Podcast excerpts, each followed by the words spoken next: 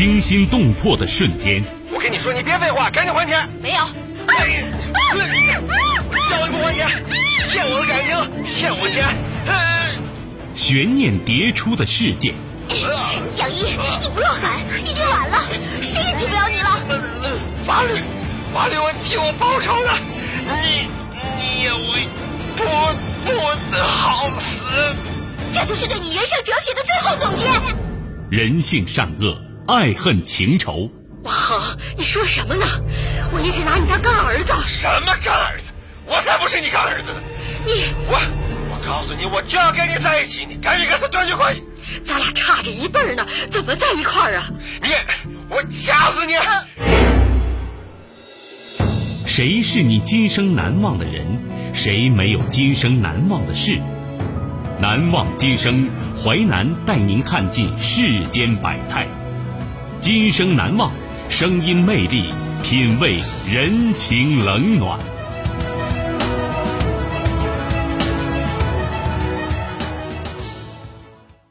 欢迎您收听《今生难忘》，我是淮南。事件回顾：时间二零一四年，地点广西，人物周玲、温小军，事件雨夜杀人事件。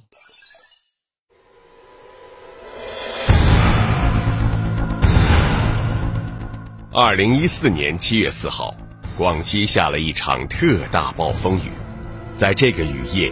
一个男子肩上扛着重物，消失在茫茫雨夜中。雨夜杀人事件，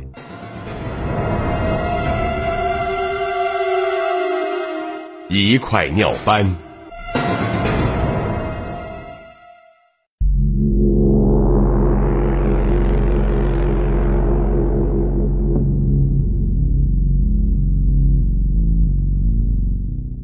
西大化县一场暴风雨并没有打乱人们的生活节奏。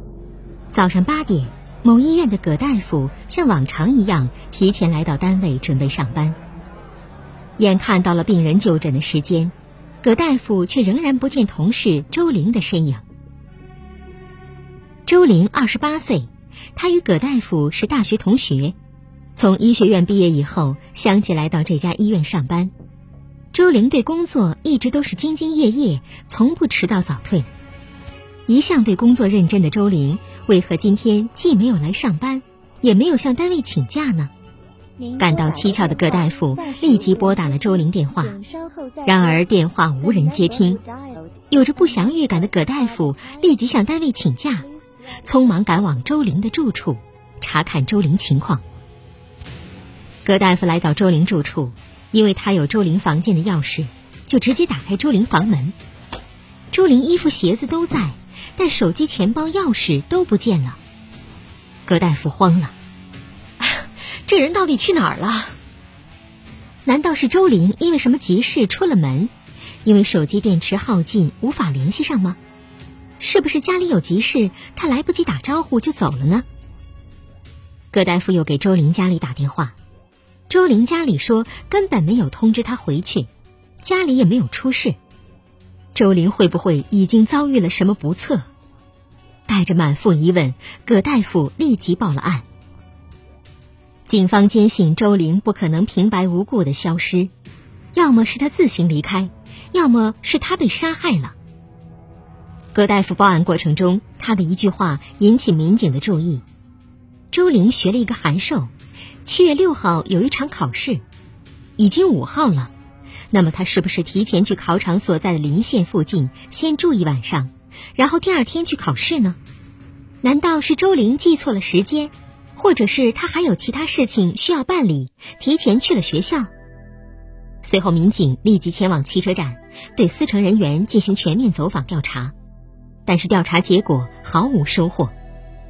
既然没有周玲离开大化的迹象，那么就意味着周玲还在大化县城。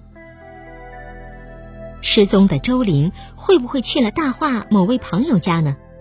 通过调查走访发现，周玲人际关系比较简单，周玲又是一个外地人，朋友圈子很小，平时生活习惯也很规律。就在侦查员对周玲的社会关系展开调查的同时，民警和法医也来到周玲的住处，对周玲所租住的房间展开全方位的搜查勘验。房间内被翻动的物品很少，周玲租住的房间房门完好无损，门锁上没有留下任何撬开的痕迹，窗户呈半开状态。周玲的笔记本电脑仍摆在电脑桌上。在对周玲床铺进行勘验时，有了发现，床上有一块斑迹，经检验，这块斑迹是尿斑。让民警奇怪的是，周玲床铺上为何会有一块尿斑呢？像周玲这个年纪，她不可能尿床，而且她又是一个比较爱干净的女孩，又是医生，这块尿斑从何而来呢？法医结合医学知识分析，现场遗留下来的尿斑，极有可能是周玲在遭遇不测和身体异常的情况下留下来的。民警分析可能有两个原因，一个是受惊吓，另一个可能是窒息。如果是窒息的话，受害可能性很大。那么周玲到底遭遇了什么？在她失踪的背后，到底隐藏着什么秘密呢？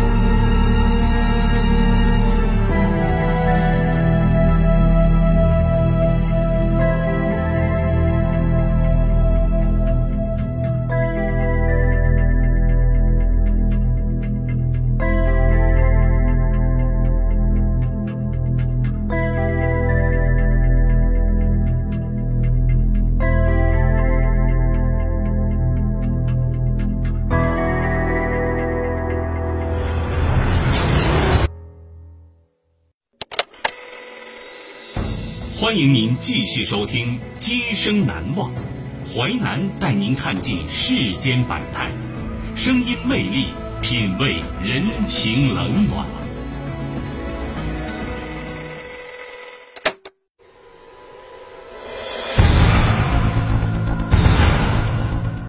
二零一四年七月四号，广西下了一场特大暴风雨，在这个雨夜。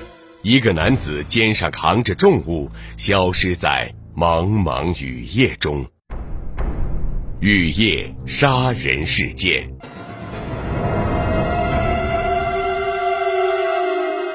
一声尖叫。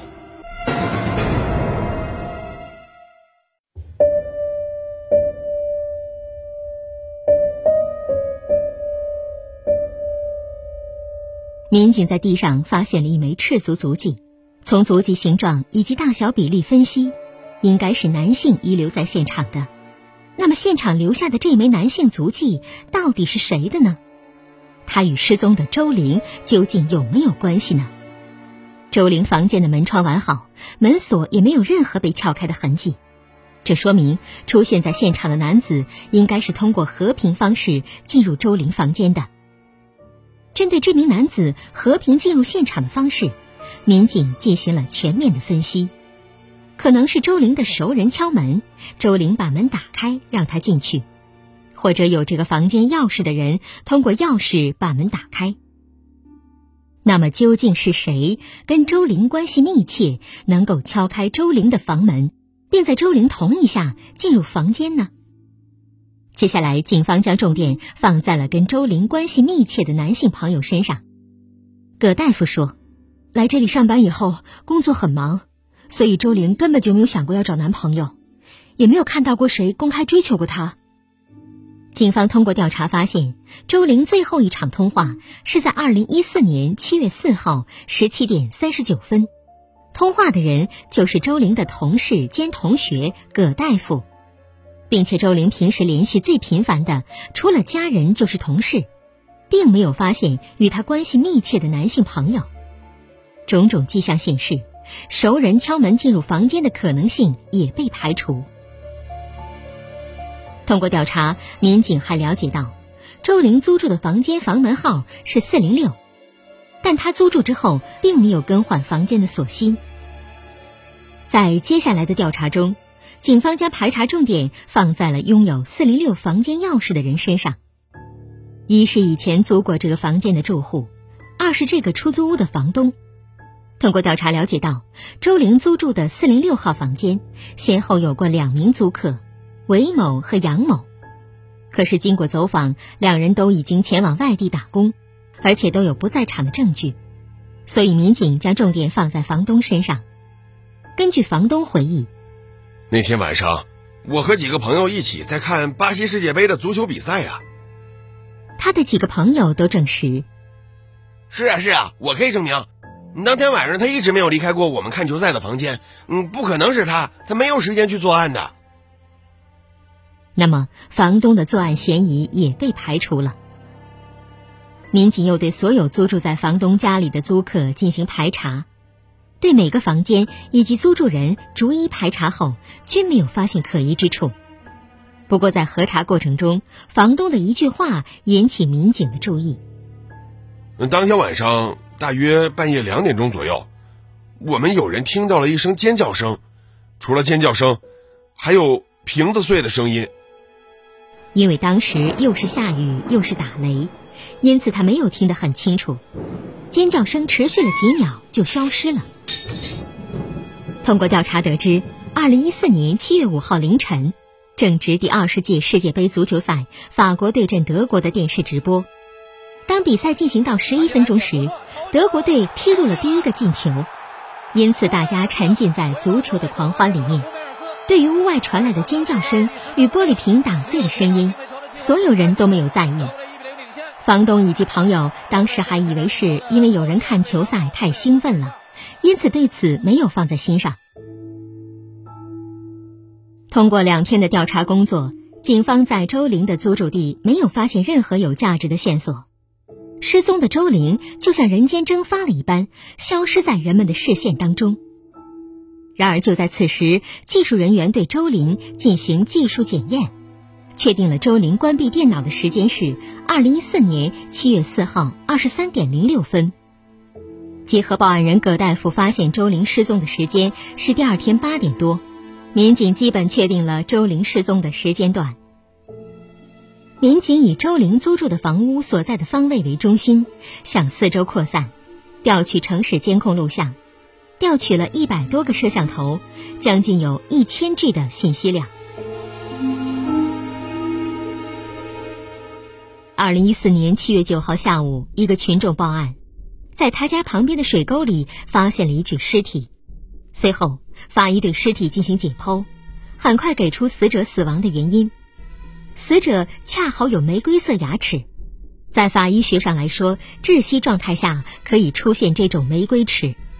窒息死亡的死者因牙齿血管破裂出血，在齿颈部表面出现玫瑰色，这一特征在法医学上称为玫瑰齿。民警提取到了失踪者周玲家人的血液样本以及死者的生物活性检材，送入 DNA 实验室进行检验。没过多久，鉴定结果出来了，经过比对，死者就是周玲。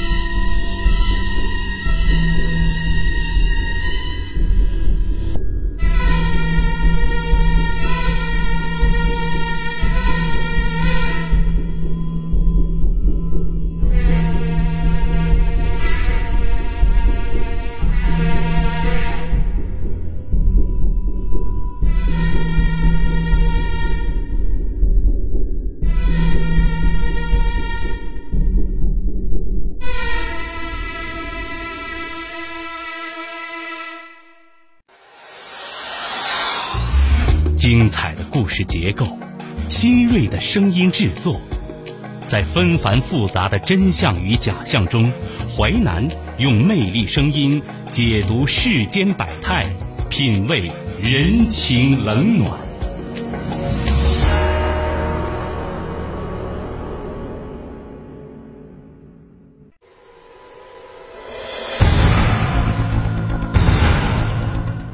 二零一四年七月四号。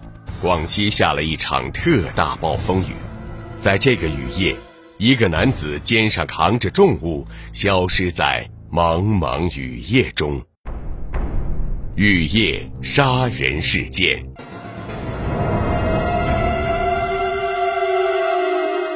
一个背影。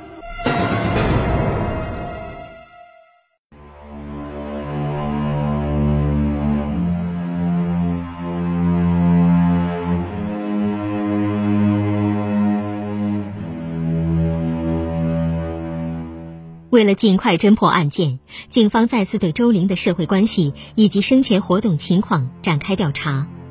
葛大夫说：“周玲是一个对生活充满热情的年轻人，下班之余他会布置一下自己的房间，有时候还会跟我一块逛街。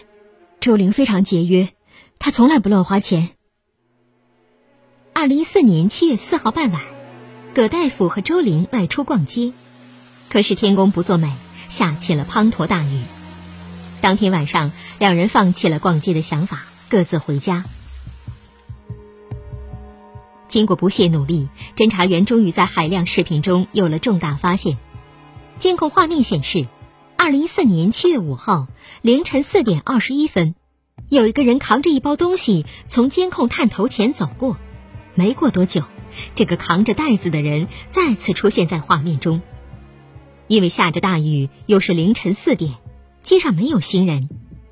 这个人扛着重物，既不带伞，也不躲雨，这引起了警方的怀疑。侦查员继续沿着这名男子行走路线调取监控画面。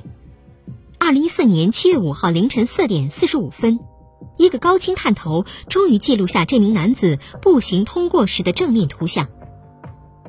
民警发现，原先视频中的男子肩上还扛着重物，而此时的视频中，男子肩上已经没有东西了。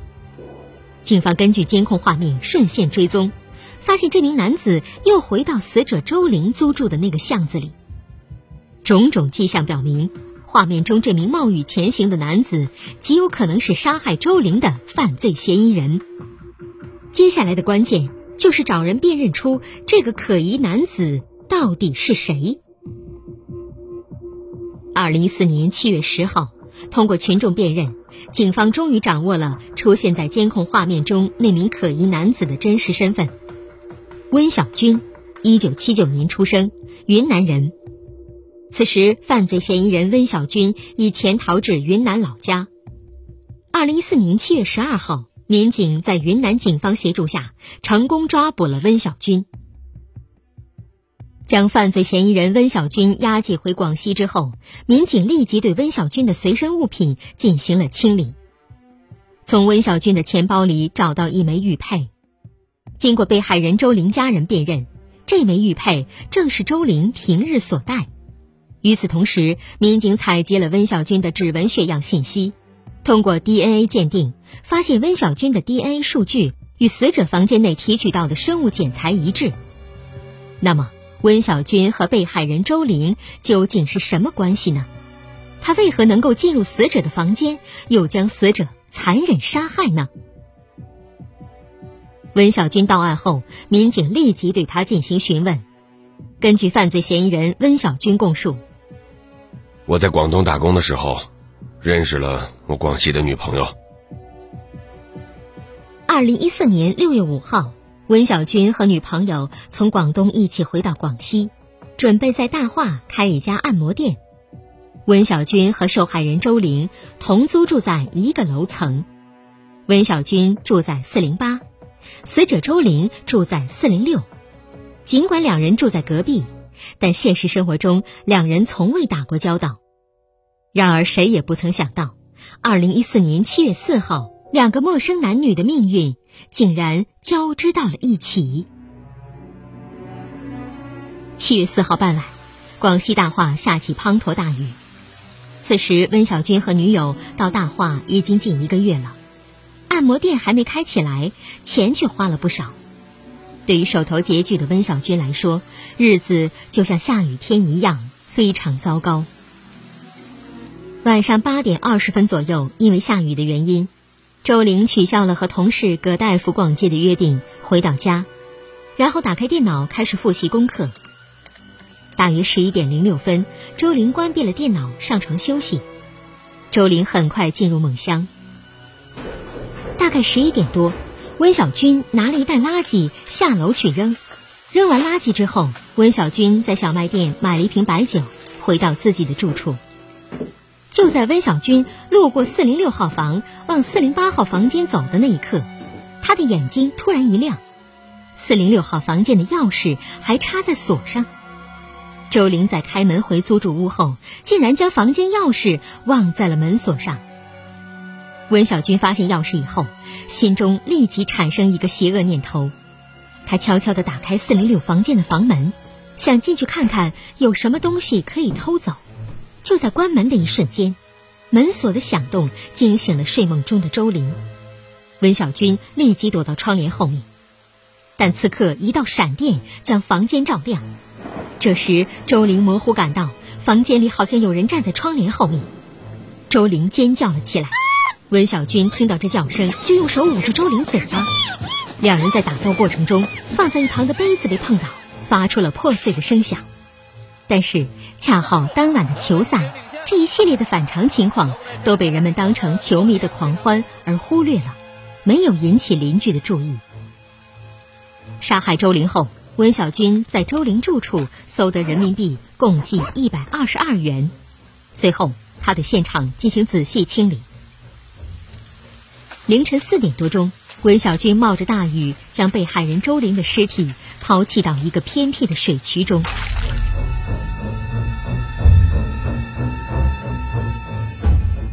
温小军做梦也不会想到，仅仅八天时间，他就被警方抓获了。二零一五年四月八号，此案经过广西河池市中级人民法院审理，一审以抢劫罪判处被告人温小军死刑，剥夺政治权利终身，并处没收个人全部财产。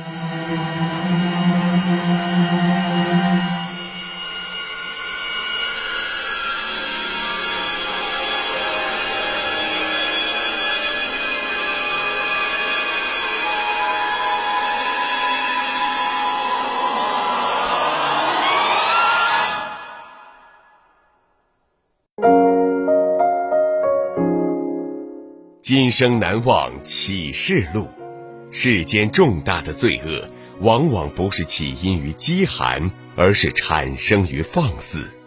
亚里士多德。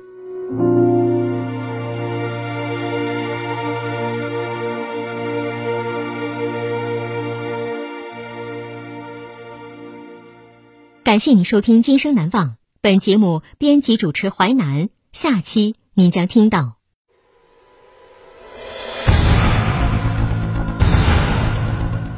吴小龙用一把剪刀捅伤父亲，一根木棍杀死母亲，一场大火烧死奶奶，在清晨五点亲手毁掉了自己的家。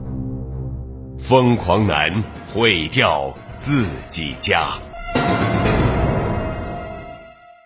今生难忘首播时间：周一至周五十七点三十分至十八点。本节目可以在吉林广播网、蜻蜓 FM 在线点播收听。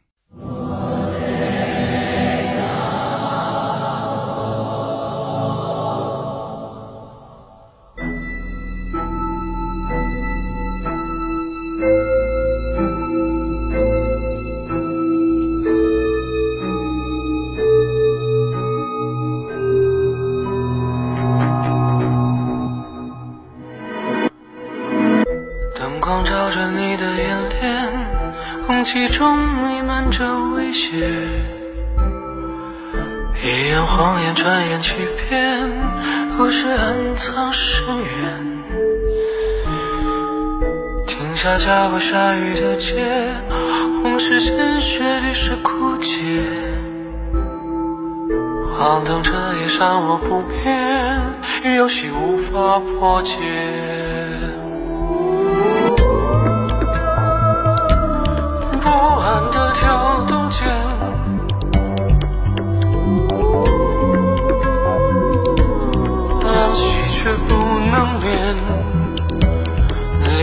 浮现，被几张他的唇齿打成了死结，笑旁人。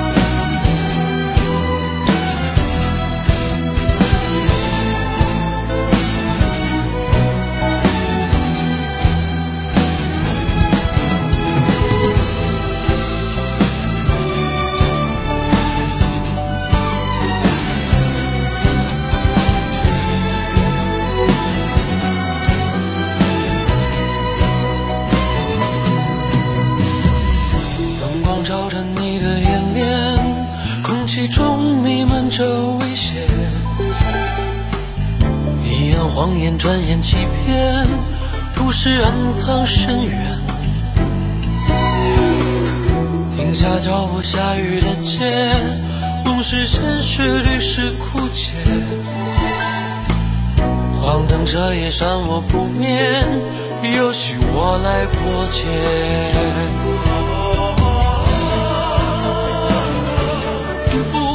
的跳动间，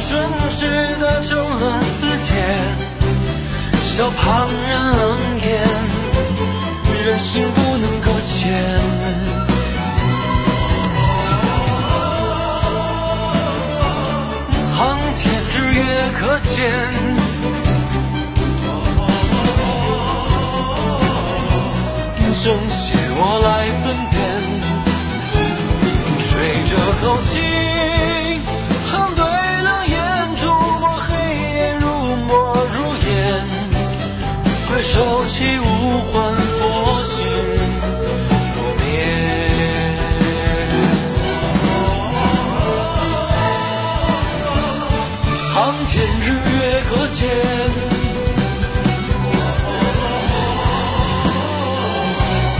正写我来分辨，吹着口气，横对冷眼，触摸黑夜，如墨如烟，归手起无还，